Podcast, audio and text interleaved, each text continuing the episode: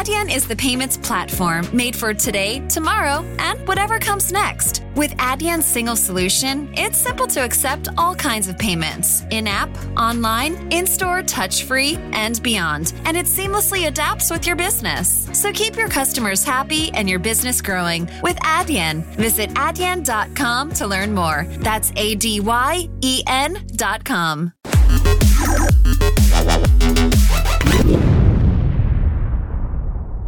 Então, eu nasci aqui no Porto, um, numa família de pais licenciados, que acho que é uma coisa que me deu muita oportunidade, ou que, que me permitiu um conjunto de coisas muito, muito significativo.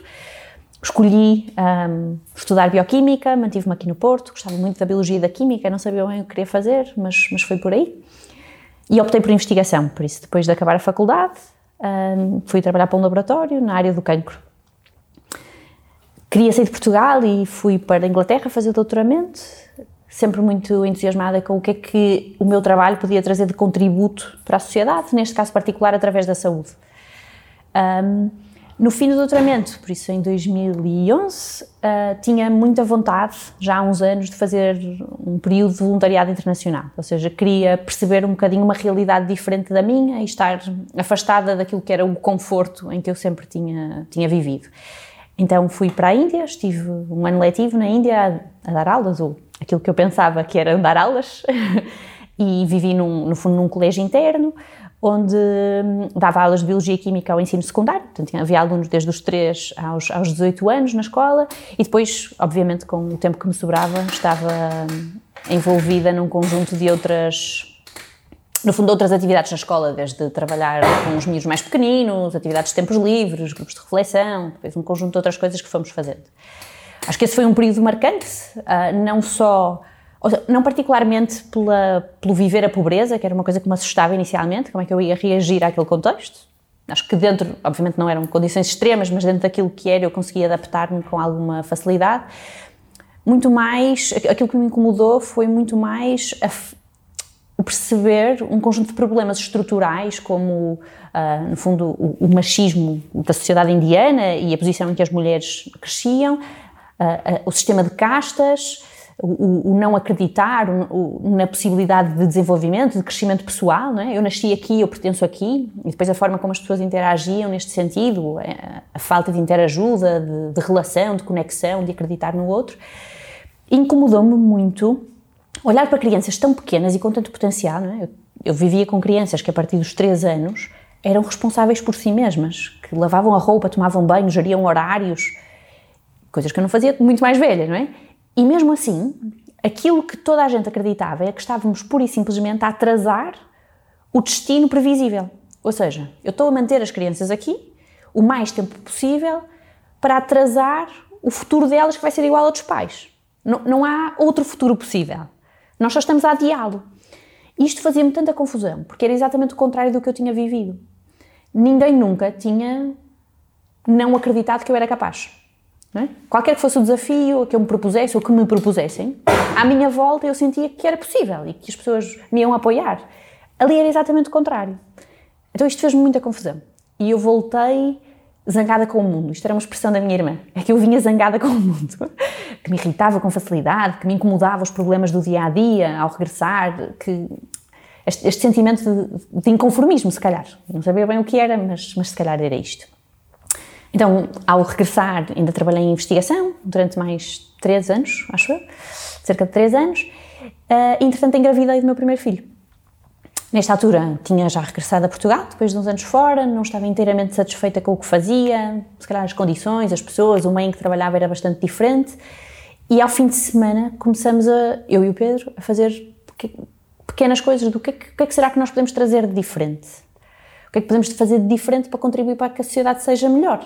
Um, nós conhecíamos a Teach for All porque tínhamos amigos de outros países que trabalhavam na organização. Uh, tínhamos reconhecido na organização um, um profissionalismo que nós não conhecíamos no terceiro setor, portanto, muito focado a objetivos, a definir as coisas, a fazer planeamento estratégico, a pensar naquilo que vamos fazer com detalhe, com minúcia, a contactar os outros, a olhar para a comunidade e a perceber junto da comunidade o que é que é preciso fazer, não impor aquilo que nós achamos que faz sentido então contactamos a All no sentido de, olha, vamos ver, vamos ver o que é que isto dá. Uh, e, e, então começamos a fazer isto ao fim de semana, a Teach for All respondemos de volta, vamos pensar de que forma é que vocês veem, veem isto acontecer em Portugal, realmente não temos ninguém em Portugal interessado em, em montar a organização, vamos ver no, de que forma é que podemos trabalhar. Digam-nos o que é que vocês conhecem, vamos explorar um bocadinho o ecossistema da educação em Portugal e vamos perceber se faz ou não sentido e se vocês são ou não as pessoas certas. Então com o tempo foi crescendo e deixou de ser só ao fim de semana. O nosso primeiro, a base daquilo que fazemos é primeiro assumir a complexidade do problema.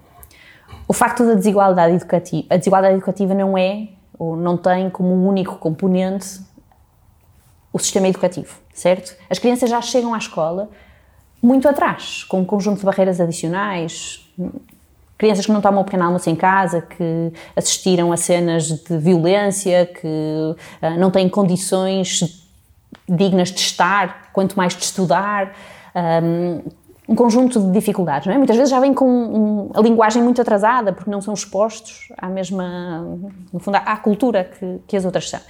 E, portanto, o primeiro ponto é assumirmos esta complexidade e percebemos para, para, que para resolver a desigualdade educativa não chega uma organização, não chega uma pessoa, não chega uma escola. É preciso trabalhar em vários pontos da sociedade. Então, enquanto organização, aquilo que nós nos propomos como ponto inicial é recrutar pessoas muito comprometidas com o combate à desigualdade educativa, treiná-las, dar-lhes a conhecer a realidade, para que elas possam potenciar o seu talento e resolver este problema a partir de diferentes pontos. Então, o que é que fazemos? Recrutamos profissionais de qualquer área que têm que ter como ponto comum este compromisso, esta vontade de mudar o mundo. Eles trabalham connosco, ou seja, são mesmo nossos colaboradores, durante dois anos letivos. E durante estes dois anos letivos, eles são colocados numa escola portuguesa que sirva uma comunidade carenciada. E na escola, eles estão 40 horas por semana na escola, 20 dessas a trabalhar em contexto letivo com um professor e, portanto, dentro de sala de aula, a potenciar cada um dos alunos, a ajudar o professor a chegar mais perto, a desenvolver um conjunto de outras competências, a levar os alunos mais longe, e já volto aqui exatamente para falar sobre o que trabalhamos, e os, as restantes horas trabalham com toda a comunidade. Portanto, desenvolvem projetos na escola, tentam quebrar as barreiras e os muros da escola para trazer a comunidade, levar a escola à comunidade. E o que acontece ao longo destes dois anos é que aquilo a que eles são expostos é de tal forma transformador que eles terminam os dois anos comprometidos em resolver problemas que encontraram na escola. Então, o que nós vemos ao fim de dois anos é que algumas destas pessoas querem seguir política pública, porque acreditam que para mudar a realidade de forma abrangente é esse o caminho. Outros querem ser empreendedores sociais. Outros querem ir para o setor privado, mas fazer com que o setor privado esteja mais atento àquilo que se passa nas escolas e na sociedade. Outros podem querer trabalhar numa outra forma de inclusão, ou na educação para adultos, ou na forma como se podem empoderar as comunidades. O que nós fazemos é que garantimos que estas pessoas são expostas e conhecem a realidade destas crianças, dos alunos, dos professores, de uma forma muito próxima, não é? Deixa de ser anónimo, passa a ser o Miguel, o João, o António. E isto compromete-os para a vida. O que nós, enquanto programa, fazemos é dar-lhes formação contínua ao longo dos dois anos. Nós preparamos para trabalhar em contexto de sala de aula, preparamos também para serem líderes para a mudança, ou seja, competências de liderança que nós chamamos colaborativas, ajudá-los a co-construir com as comunidades. Nos alunos em particular, nós trabalhamos muito focados durante estes dois anos, não é? O que nós queremos é que eles, ao trabalharem dentro e fora de sala de aula, façam esta ponte, porque a vida das crianças não está só na escola ou em casa, ela é uma toda. E, portanto, tem que haver coerência, tem que haver união.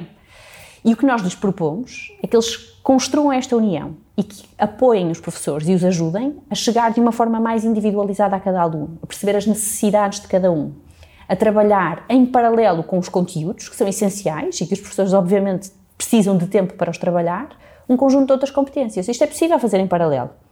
Eu consigo trabalhar o pensamento crítico enquanto trabalho a matemática. Eu consigo trabalhar a autonomia com qualquer outra das disciplinas.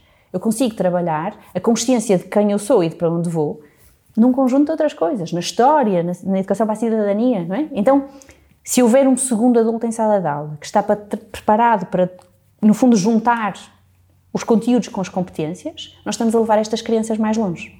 Acho que o primeiro ponto é nós sentirmos responsáveis e não tirarmos a responsabilidade para o lado de lá. Não é? A escola tem a obrigação de abrir portas, mas nós temos a obrigação também de aproveitar essa porta aberta.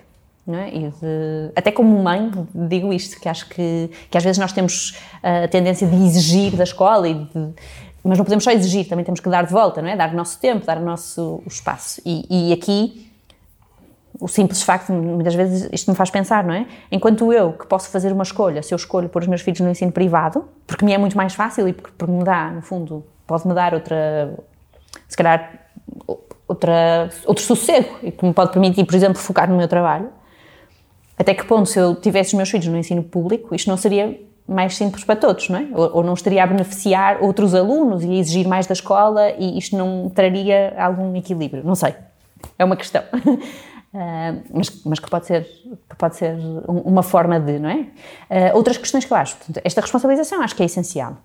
Depois, acho que é preciso nós todos começarmos a olhar para aquilo que exigimos da escola não sendo apenas o resultado de um exame, não é? Porque a escola trabalha muitas vezes para isso. Mas é o que nós, enquanto pais e sociedade, também exigimos da escola, porque é aquilo que nós acreditamos que vai dar oportunidade aos nossos filhos. Então, se eu exijo que a escola me garanta que os meus filhos vão ter a nota X, será que a escola consegue trabalhar o contrário? Será que não? Será que está preparada para isso? A legislação já permite, a nossa legislação é extremamente aberta. Mas será que nós estamos a dar à escola, aos professores, a possibilidade de se formarem, de se reinventarem? É? Nós temos um grupo de professores que tem formação ou que está formado há 40 anos ou há 50 anos, alguns. É? Até 50 anos, não, obviamente, mas até há 40 anos. Até que ponto basta, no fundo, abrir a possibilidade na legislação, mas não os estamos a preparar para isso, ou a dar apoio para isso? É? Que tempo é que eles têm para se reinventarem? Será que no tempo de trabalho deles eles têm tempo de estudo? Será que no tempo de trabalho deles eles têm tempo. Têm informação, é verdade, mas será que isso é suficiente? Se eu tenho que reinventar tudo aquilo que faço, será que ter ido a uma formação é suficiente ou eu preciso que me aloquem, não sei, 5 horas por semana para eu fazer isto com calma e com qualidade? Não é? Estas coisas também é preciso pensar. E pensarmos também que é preciso trazer, no fundo, abrir mesmo as portas da escola, trazer outras pessoas. Trazer outras pessoas que pensam de forma diferente, que trazem uma visão diferente da realidade, um, que trazem uma forma diferente de aplicar aquilo que eu estou a aprender na escola. Isto não é tão direto. Quando nós exigimos da escola A, B, C, D e E, onde é que eles encaixam o resto? Este equilíbrio entre não é só abrir espaço para, é dar tempo e espaço para as pessoas se reinventarem dentro da escola. E isto não é tão direto assim, não é tão fácil. Quando nós falamos de pessoas que são novas e que acabaram de se formar, elas podem estar preparadas para isso. Quando estamos a falar de um grupo de pessoas que não é o caso e que já está formada há muitos anos e que vem de uma realidade tão diferente, então temos mesmo que lhes dar espaço para isto. Acho que é esta, esta tónica no, no dar-lhes tempo e espaço para se reinventarem é mesmo importante. E depois há um conjunto de coisas que na sociedade se foi aprendendo, não é? A forma como nós nos relacionamos com os alunos, a atitude que temos perante eles. É tão importante. Um exemplo simples que nós damos muitas vezes. Quando nós estamos a dar uma aula, pode até ser expositiva, e em alguns momentos vamos ter que dar aulas expositivas, não é? A vida não é só fogo de artifício e, portanto, temos que preparar os alunos para aquilo que é a realidade. Eu falei de um conteúdo qualquer e dei 15 exemplos a seguir, eu termino e pergunto ao aluno: Olha, podes-me dar dois exemplos daquilo que eu acabei de dizer? O que eu estou a dizer ao aluno é que eu não acredito que ele é capaz de mais. E isto é onde o aluno vai chegar. E se eu por acaso tenho dois alunos e eu digo: Olha, dá-me cinco exemplos e tu dá-me um, eu estou a dizer ao aluno: Eu não acredito que tu és capaz do mesmo que o teu colega. E isto é uma coisa tão simples, mas em que não pensamos. Então, há tantas coisas pequeninas que é possível mudar mas que é preciso estar atento, não é? E que é preciso. Eu não sei se um professor há 30 anos foi formado ou preparado para fazer isto. Mesmo eu, como mãe, erro de certeza muitas vezes, não é? E tenho consciência. Então, estas pequeninas coisas são tão importantes. Como é que nós incluímos a cultura do aluno na sala de aula, por exemplo? Cada vez mais temos salas de aula que são multiculturais. Não é? Cada vez mais temos alunos que vêm de outros países. É tão importante nós sermos capazes de lhes mostrar que aquilo que fazemos ou que estamos a aprender valoriza a cultura deles. É? A forma como nós. A utilização da língua, por exemplo, com a entrada de tantos brasileiros em Portugal. Porquê é que nós temos que desvalorizar aquilo que é o português do Brasil? Porque é que nós não podemos valorizar aquilo que é a diversidade cultural na língua? É? Porque é que eu tenho que exigir que ele passe a escrever exatamente como eu escrevo? A língua existe, é um português correto. Então, porquê é que eu não posso valorizar? Porquê é que eu não posso dar o exemplo dele como alguém que utiliza a língua de uma forma diferente? O que é que traz de riqueza? E nós não estamos muitas vezes preparados para fazer isto, não é? Estamos muito formatados àquilo que era o que se fazia antigamente. Então, esta necessidade de, de, reinvenção passa por tudo isto, não é? Pelos conteúdos, pela forma como abordamos, como trazemos as famílias, como valorizamos aquilo que as famílias fazem em casa, como valorizamos o contexto do aluno, como prestamos atenção, o bem-estar ou a saúde mental dos alunos, que se fala tanto agora. É tão simples trabalhar na sala de aula, às vezes com um, um mapa de empatia. Se eu tiver um quadro com cinco ou seis opções em que os alunos todos os dias ao chegar põem um, um post-it com o nome deles onde se sentem. Eu, como educador, tenho noção de onde está a minha turma. Há algum aluno que eu tenho que ter mais atenção? Há coisas tão simples de fazer, mas que se nós não partilharmos com quem o faz todos os dias, estas pessoas, calhar, não têm tempo para aprender. Primeiro foi a desvalorização da carreira pela sociedade de uma forma geral, não é? Eu, em algum momento da vida, pensei ser professora mas o pensar que eu não tenho futuro como professora, porque não há possibilidade de emprego, não é? ou vou ter que lutar muito para ter um emprego, uh, deixa-nos logo de pé atrás, não é? Enquanto escolha. E então acho que o facto de os professores e os, os recém-formados não terem emprego e terem muitas vezes que estar no desemprego, terem que andar a saltar ou terem meia dúzia de horas aqui, é, é um ponto principal, não é? Porque nós deixamos de considerar uma carreira atrativa isso não é uma carreira atrativa profissionalmente, então a sociedade também olha para ela como. E o que é que acontece? Acontece que, hoje em dia, os alunos que querem ser professores são os alunos que têm piores notas. E, portanto, se são os alunos que têm piores notas, não quer dizer que vão ser todos maus professores. Mas alguns deles vão. Não é? Como é que nós estamos a pegar em pessoas que se calhar têm notas baixas e negativas e são eles que vão depois ensinar? Qual é a qualidade daquilo que eles vão estar a fazer? Será que a faculdade tem mesmo a capacidade de pegar neles e fazer deles professores brilhantes? Não sei se tem. Então, já estamos a trazer para a profissão pessoas que se calhar não deviam estar ali e que, e que escolheram, ou que se calhar não escolheram, aquela foi a última escolha, ou foi a última hipótese, não é? Se nós formos olhar para os resultados, no fundo, as médias de entrada na faculdade, as médias mais baixas são as pessoas que vão para a ação social, assistentes sociais, uma educação social, e a segunda são os professores. Isto é assustador não é? que são as pessoas que vamos ter daqui para algum tempo. E, portanto, vemos aqui alguma redução de qualidade.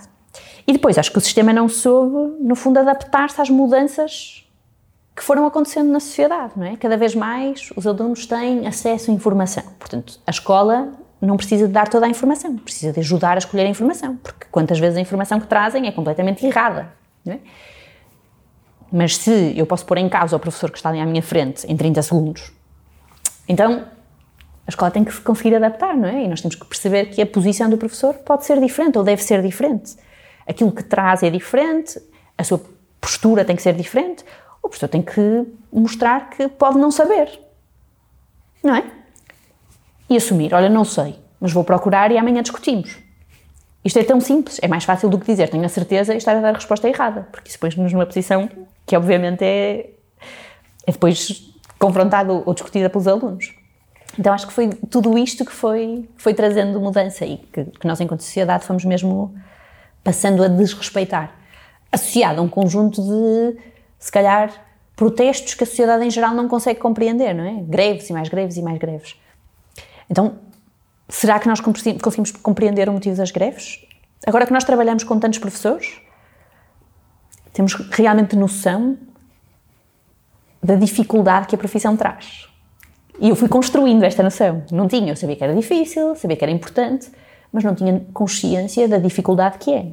Gerir um conjunto de 30 alunos atrás de 30 alunos, ou que sejam 20, mas com um conjunto de dificuldades, com um conjunto de problemas que traz para a sala da aula, não é fácil.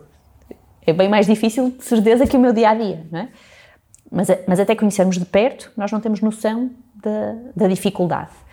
E então, se calhar, enquanto sociedade, também não compreendemos depois tudo aquilo que vemos, não é? tudo aquilo que nos chega. Primeiro, a pandemia permitiu uma grande evolução neste sentido. Havia, ou seja, havia uma grande iliteracia e neste momento, ao fim de dois anos, já há um conhecimento muito mais profundo do que fazer, do que se pode, de, de que ferramentas utilizar, de como utilizar, e portanto facilita muito a comunicação e o envolvimento de outros que, que não estão perto, não é? Um, já assisti a uma aula em que um conjunto de alunos, na disciplina de português, ao dar entrevista, um, fez uma entrevista à Patrícia Mamona, se não estou em erro. Portanto, ou seja, isto é possível, não era possível antes. Não é? Este, a partir de um, de um, telefone e de uma call Zoom, os alunos conseguiram estar em contacto com uma atleta de alta competição e que tem uma história de vida para contar, enquanto falavam de um conteúdo. Portanto, abre um mundo de possibilidades.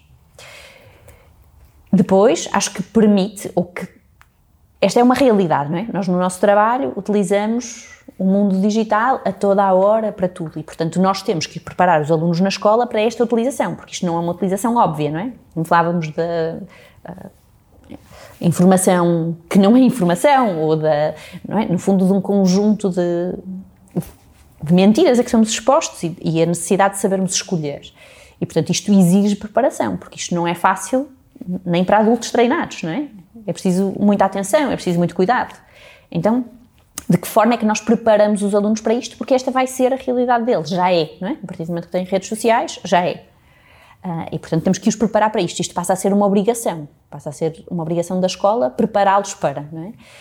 O que eu acho é que, mais uma vez, nós temos que dar tempo à escola, ou que dar, e, e o dar tempo não é dar anos para, é dar tempo específico agora, para que a escola se prepare para isto porque isto não, não, não acontece assim, não é? A escola tem que ter tempo para se preparar e para isto ser feito de uma forma coerente e contínua e, no fundo, paralela àquilo que são as disciplinas, nós temos que permitir aos professores que se preparem para isto.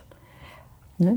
Porque não, não acontece de um momento para o outro. É? Se eles não têm tempo, se eles têm que fazer não sei quantos relatórios, têm que dar não sei quantas aulas, têm que preparar as aulas, têm que corrigir testes, têm que ter reuniões, então onde é que isto encaixa? à noite, num conjunto de professores que está cansado e que se sente desvalorizado, se eu me sentir desvalorizada na minha profissão, eu não vou fazer horas extra a trabalhar, não é? Então, acho que é preciso encontrar muito aqui este equilíbrio. Acho que permite um maior equilíbrio, ou seja, porque enquanto antigamente, para ter acesso a uma entrevista deste tipo, ou uma visita de estudo não sei aonde, ou conhecer uma realidade diferente, só um conjunto pequeno de alunos ou de famílias ou de comunidades é que podia, é que tinha essa possibilidade. Neste momento, isto é possível de um outro modo. E, portanto, se nós soubermos aproveitar a forma como utilizamos estes meios digitais, nós estamos a trazer uma outra realidade a um conjunto muito grande de alunos. E isto é uma oportunidade que não se deve desperdiçar, não é? É dar a conhecer a realidade, é estimular, não é? Um exemplo simples.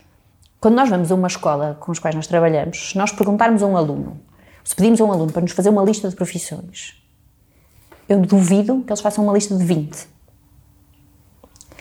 Se nós conseguirmos, a partir do meio digital, dar a conhecer um conjunto de outras profissões em testemunhos reais, porque eu consigo trazer para a minha sala de aula uma pessoa que está nos Estados Unidos. Então, de certeza que as expectativas deste aluno estão a mudar pouco a pouco, porque eu estou-lhe a dar a conhecer. Se eu não sei o que é um astronauta, como é que posso querer ser um astronauta? É? Mas se eu puder falar com um, nem que seja 10 minutos, isto pode marcar-me.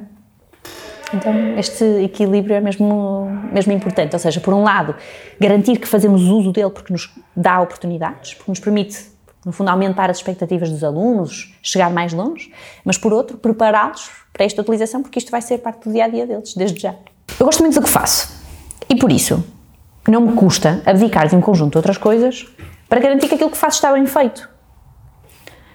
Mas se eu sentir que o meu trabalho não é valorizado, que a sociedade em geral considera que, ah, eu quero é chegar lá e despejar matéria e vir-me embora, não é? Porque, porque, a ideia que depois a sociedade tem, ou, ou deposita dos professores, eu acho que desmotiva, não é?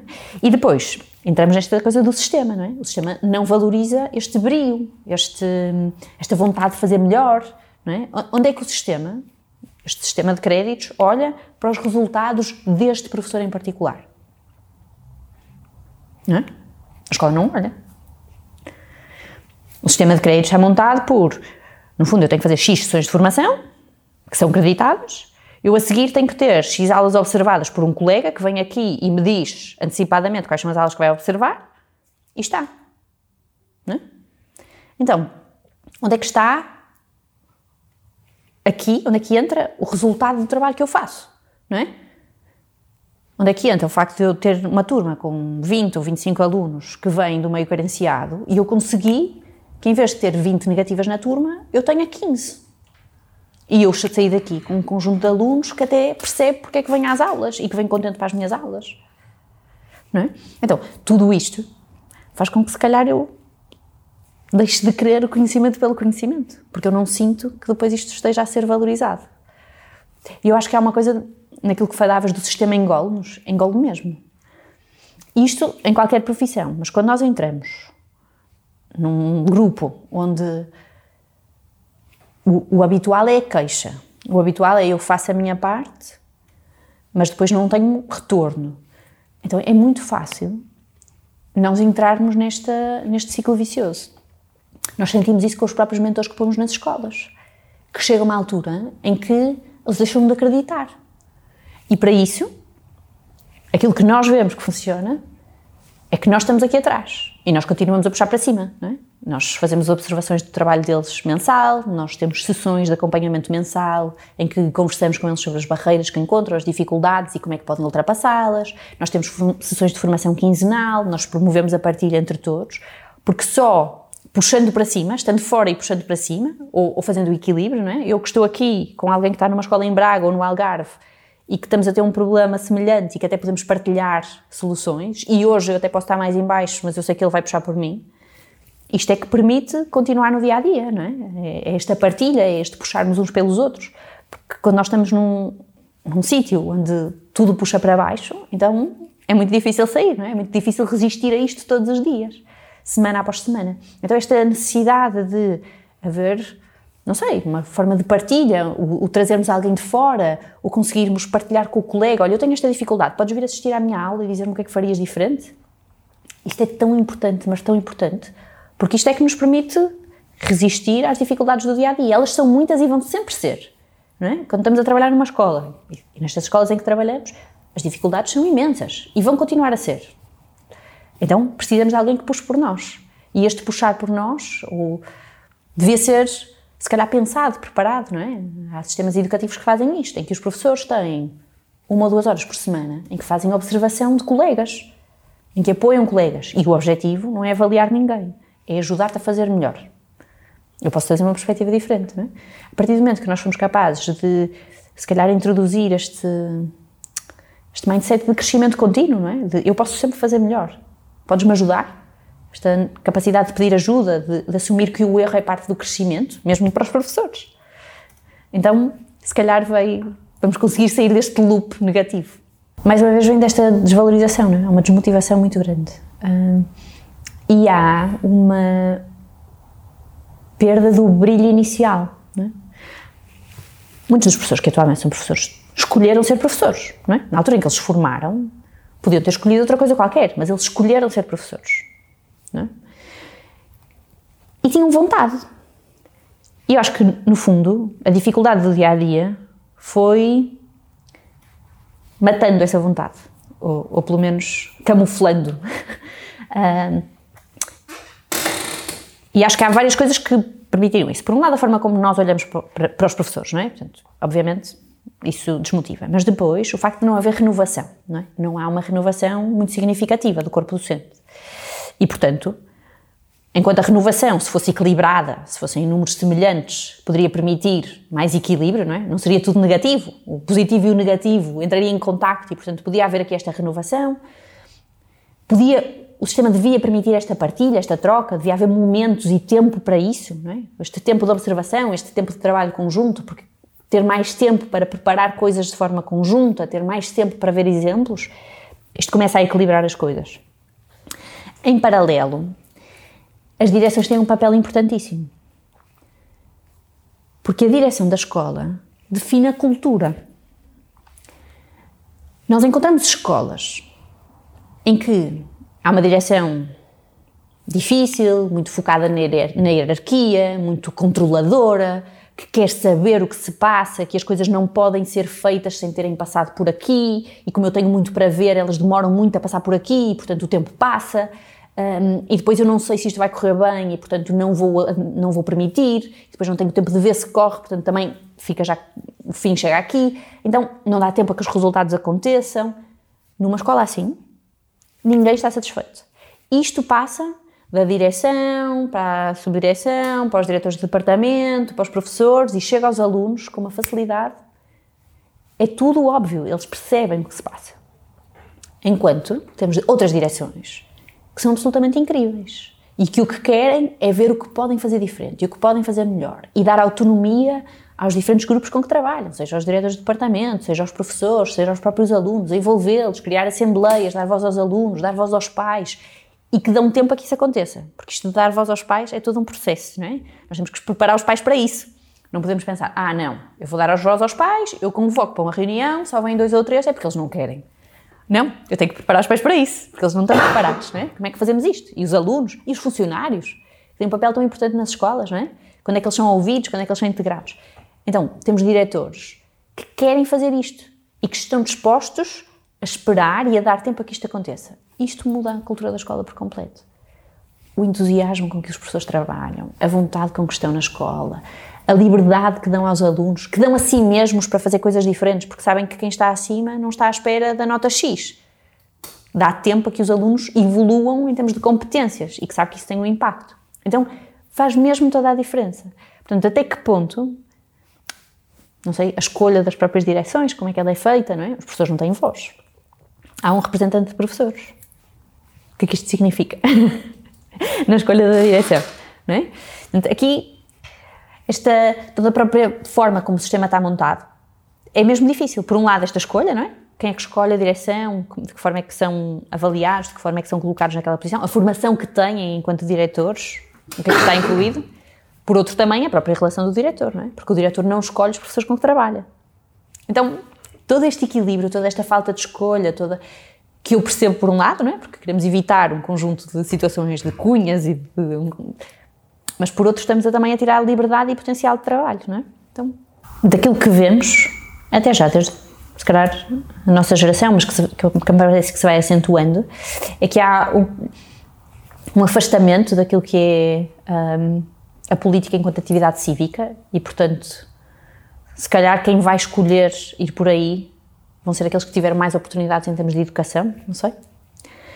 E, portanto, se calhar que, que, viveram menos a crise, não é? Porque ainda há uma elite que tem acesso e que, e que é preparada para, não sei, ou não sei se eles vão fugir também. uh, por outro lado, sinto que nós, enquanto sociedade, temos mesmo que nos responsabilizar e que dar tempo a esta transformação.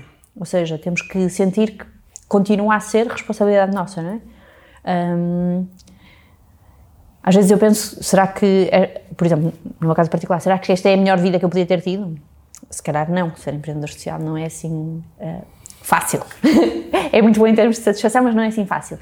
Mas não é? de que forma é que nós, enquanto indivíduos, nos vamos responsabilizando e vamos percebendo o que é que podemos trazer e de que forma podemos trazer impacto direto naqueles que nos estão próximos, mas também impacto indireto, não é? Através da nossa profissão, através de outros, outras formas de exercer cidadania, de preparação. Então vai partir muito da responsabilidade de uma faixa alargada da sociedade, eu acredito. E que temos que promover, ou seja, é? temos que trazer mais pessoas envolvidas. Por um lado, cada vez mais este envolvimento social é, é melhor visto, não é? enquanto escolha de carreira. Há mais jovens que, que optam por este caminho. Ainda não os suficientes, ainda não são bem pagos, com certeza. Uh, temos que lutar por isto, mas o envolver da sociedade vai ser essencial para ultrapassarmos, no fundo, estas crises, não é? é trazermos cada vez mais criarmos consciência da necessidade, uh, criarmos consciência de, do propósito de cada um, de, de como cidadãos temos que, temos que nos responsabilizar e temos que fazer isto nas escolas, não é? mesmo junto dos, dos alunos, começar a prepará-los para serem cidadãos ativos começa a haver. Há espaço para isto. Portanto, existe na legislação, mais uma vez, espaço para isto.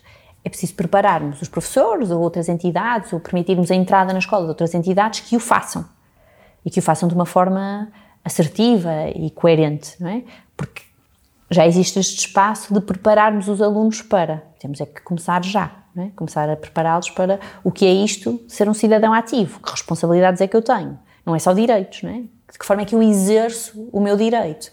Como é que eu crio uma associação, não é? Como é que eu agora na escola posso ter voz? Todos estes pequenos pontos são essenciais para eles, enquanto jovens, jovens adultos, adultos, tenham capacidade de realmente exercer este direito e de serem cidadãos qualificados para cuidar de uma sociedade melhor.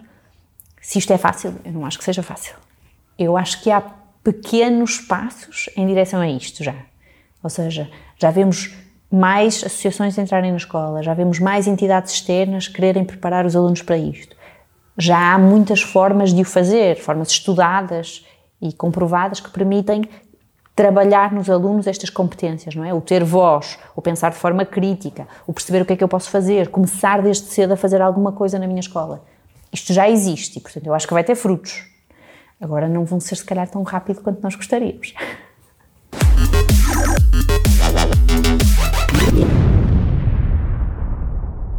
The I didn't realize you liked me that way deal. Because it's one thing to receive McDonald's, but an entirely other thing to know that they woke up early to face the world and bring you McDonald's breakfast still hot in the bag. Appreciate you.